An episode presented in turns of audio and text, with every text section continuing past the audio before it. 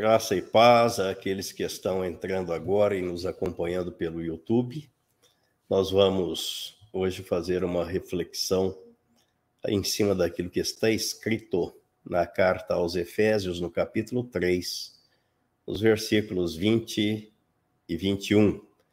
É um texto bastante conhecido, mas hoje o Senhor me trouxe a reflexão, a meditação em cima desse texto e vamos descobrir aqui algumas lições preciosas, orientações preciosas para a nossa vida. E diz o texto de Efésios, capítulo 3, versículos 20 e 21.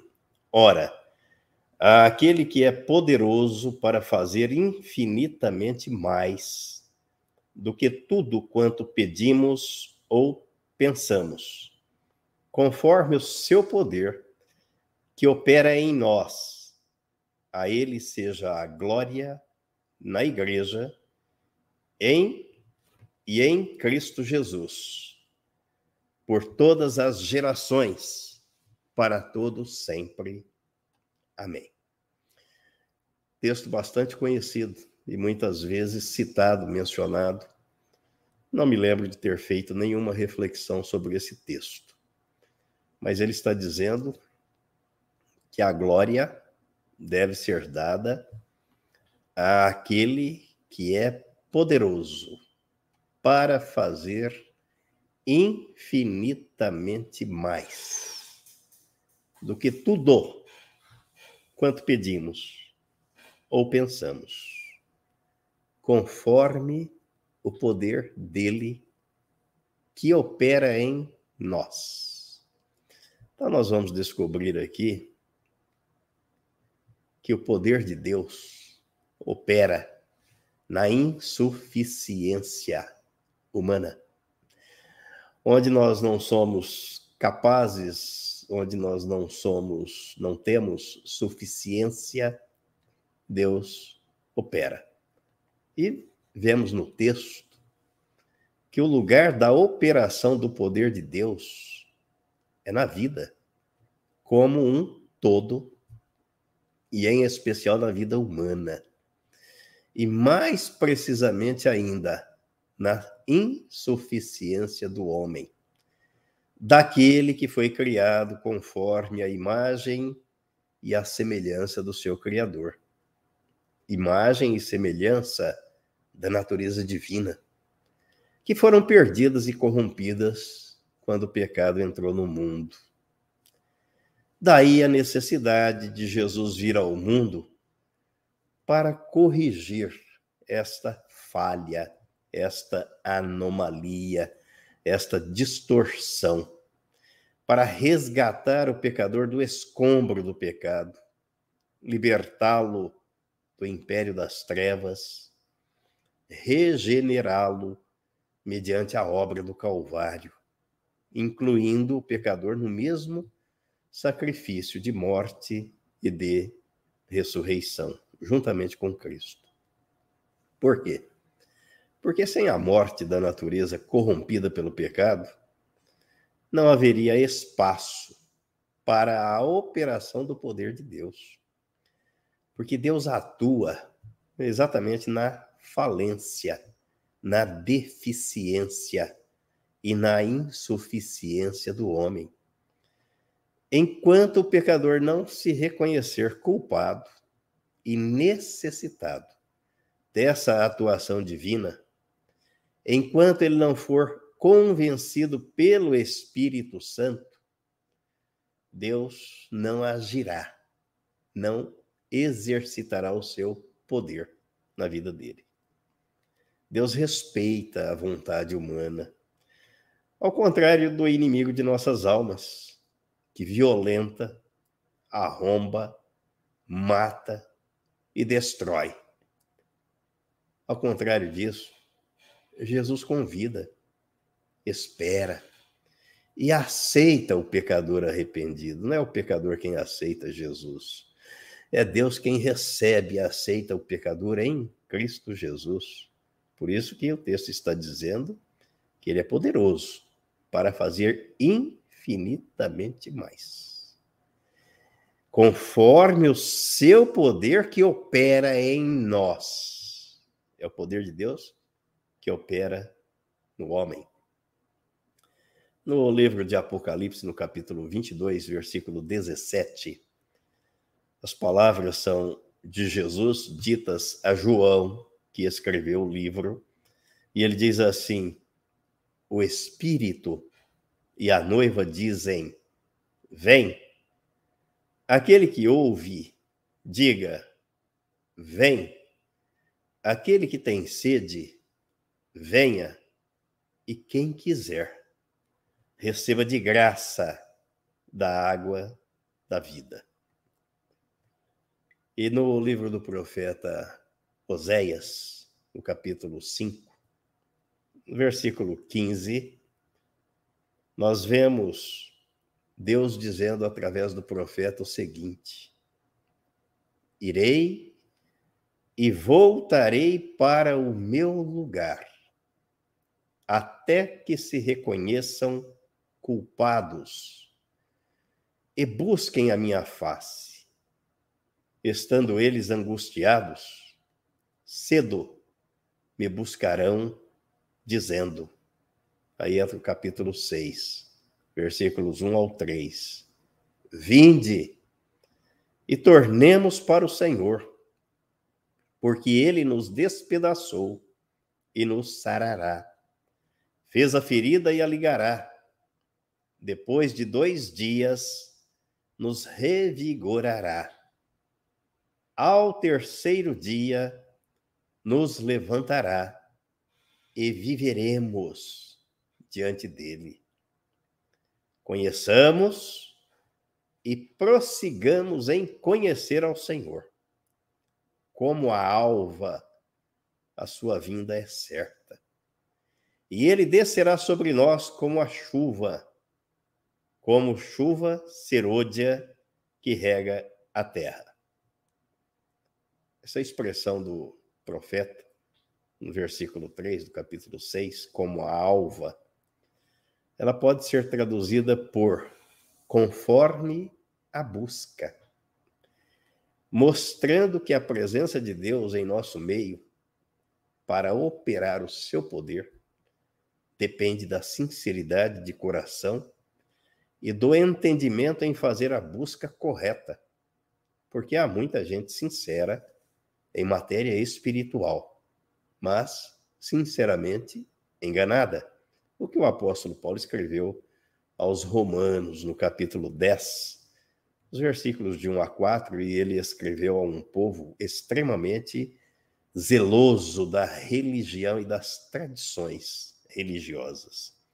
E lá ele escreveu assim: Irmãos, o desejo do meu coração e a minha súplica a Deus em favor deles é para que sejam salvos porque dou testemunho a favor deles que, de que tem zelo por Deus, porém não com entendimento, desconhecendo a justiça de Deus e procurando estabelecer a sua própria justiça. Não se sujeitaram à justiça que vem de Deus. Porque o fim da lei é Cristo para a justiça de todo aquele que crê. Então não basta ter uma religião, não basta conservar a, as tradições religiosas, não basta dizer que crê. É preciso ter entendimento de que na cruz Jesus nos atraiu no corpo dele para trocar a nossa natureza adâmica e nos dar na ressurreição com ele da natureza do Pai da natureza divina. E o tempo é hoje. O tempo oportuno para o arrependimento, de que Deus está falando através do profeta Oséias. O tempo é hoje. É até o dia do arrebatamento da igreja, porque depois disso, a oportunidade de arrependimento será para o povo judeu o arrependimento final de Israel será por ocasião da segunda vinda ou da volta de Jesus para buscar a igreja. É isso que o mesmo apóstolo escreveu no capítulo 11 da carta aos Romanos, versículos 25 e 26. Porque não quero, irmãos, que vocês ignorem este mistério, para que não fiquem pensando que são sábios. Veio um endurecimento em parte a Israel, até que tenha entrado a plenitude dos gentios. E assim, todo Israel será salvo. Como está escrito, o libertador virá de Sião e afastará de Jacó as impiedades. Deus opera na insuficiência do homem. Deus manifesta o seu poder na fraqueza do homem. Na semana passada nós falamos, fizemos uma reflexão sobre o espinho na carne. Segunda carta aos Coríntios, no capítulo 12.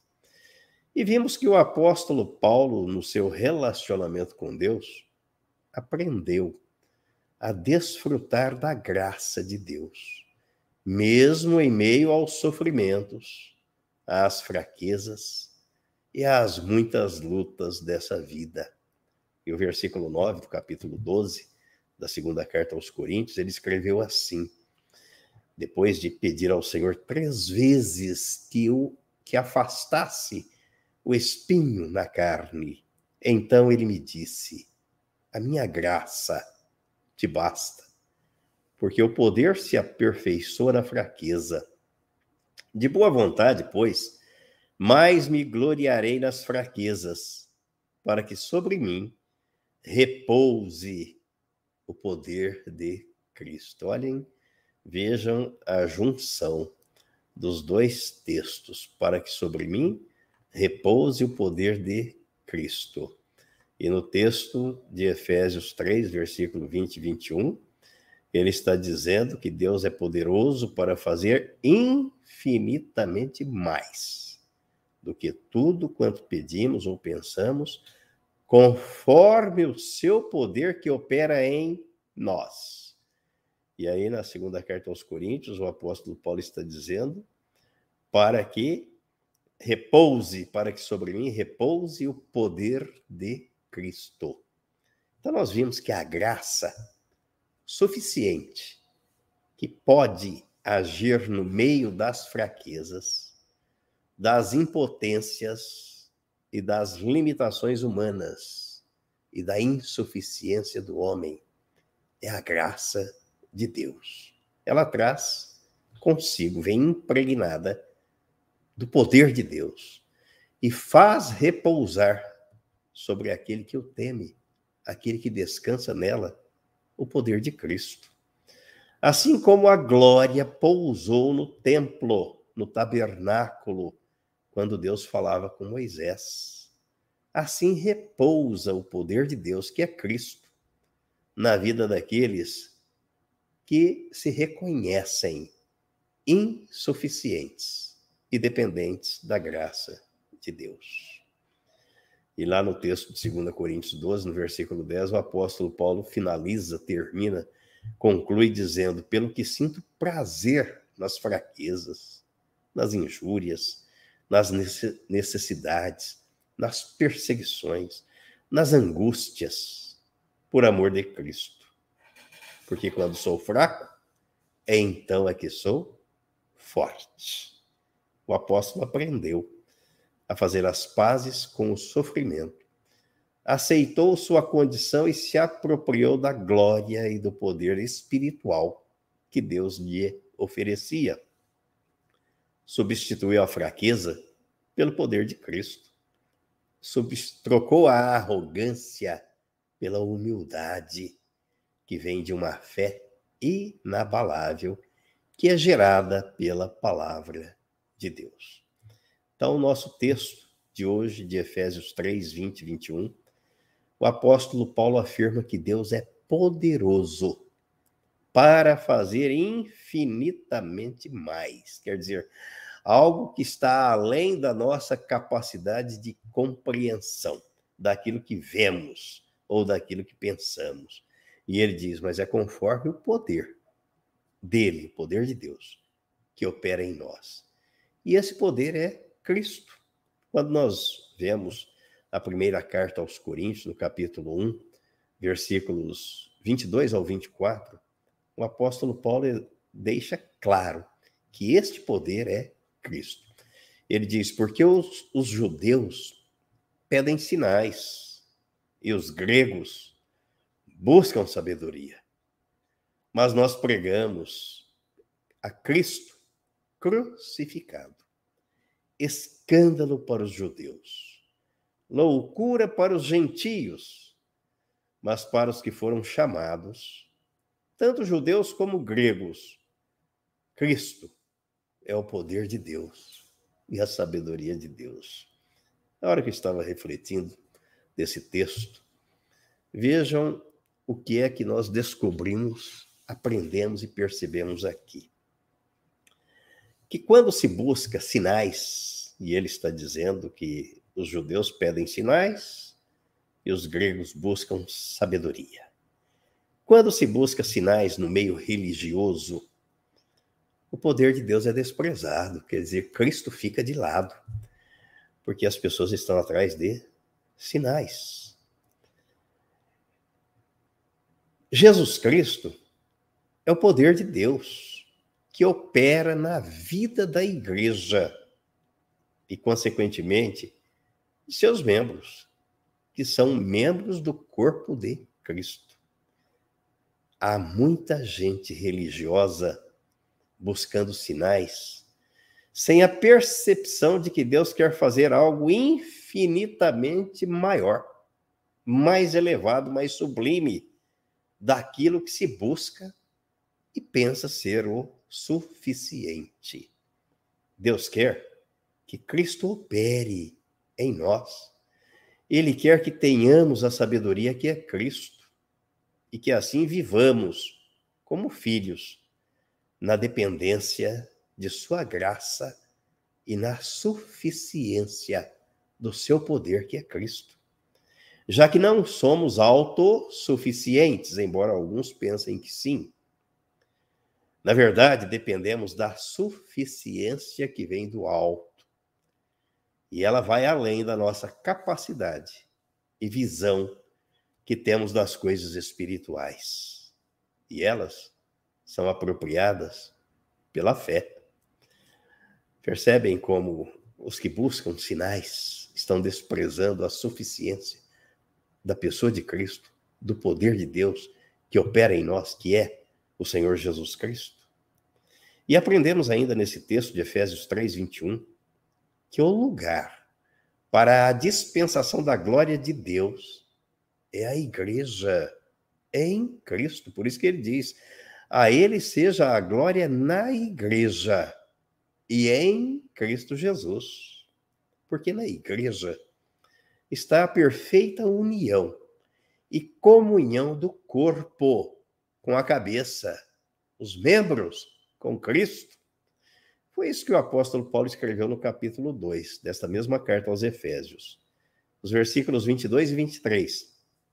Ele escreveu assim: E pôs todas as coisas debaixo dos pés. E para ser o cabeça sobre todas as coisas, o deu à igreja, a qual é o seu corpo, a plenitude daquele que a tudo enche em todas as coisas. Então Deus não teria outro lugar para dispensar a bênção, a graça, o seu poder, que não fosse a igreja porque a igreja é o corpo de Cristo. O Senhor não tem outro modo de agir senão através da igreja. Aí Efésios capítulo 3, versículos 10 e 11, para que pela igreja a multiforme sabedoria de Deus se torne conhecida agora dos principados e potestades nos lugares celestiais segundo o eterno propósito que estabeleceu em Cristo Jesus, nosso Senhor. Que coisa tremenda Enquanto muitos buscam sinais sabedoria, outros ficam olhando para as pessoas, para as circunstâncias, se esquecem de que é através da igreja que Deus é poderoso para fazer infinitamente mais do que tudo quanto pedimos ou pensamos, segundo o seu poder que opera em nós, que é Cristo, através da igreja, da qual ele é a cabeça deste corpo. E ele segue, o apóstolo segue conclamando a todos que não desviem o olhar, a atenção e a fé, que não seja direcionada para a pessoa de nosso Senhor e Salvador Jesus Cristo. É o que ele escreve aí no capítulo 4 da carta aos Efésios, versículos 15 e 16. Mas seguindo a verdade em amor, cresçamos em tudo naquele que é a cabeça, Cristo, de quem todo o corpo bem ajustado e consolidado, pelo auxílio de toda a junta, segundo a justa cooperação de cada parte, efetua o seu próprio aumento para a edificação de si mesmo em amor. Isto é, cooperando os membros uns com os outros, imbuídos do mesmo pensamento, do mesmo propósito, que é a glória de Deus. Onde? Na igreja, através da igreja.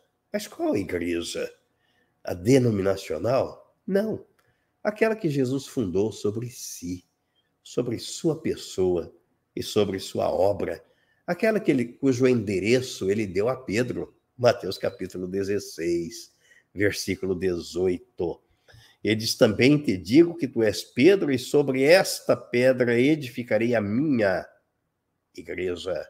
A igreja não é do apóstolo, não é do ministro, não é do pastor, não é do obreiro, não é do evangelista. A igreja é de Jesus Cristo. E ele garante: e as portas do inferno não prevalecerão contra ela. A igreja que resplandece a glória de Deus e na qual ele opera o seu poder, não tem rótulo, não tem placa, não é denominacional e não é religiosa. Ela é o corpo de Cristo. E Jesus é a cabeça que orienta e comanda este corpo. É ali que o Senhor ordena a bênção e a vida para sempre.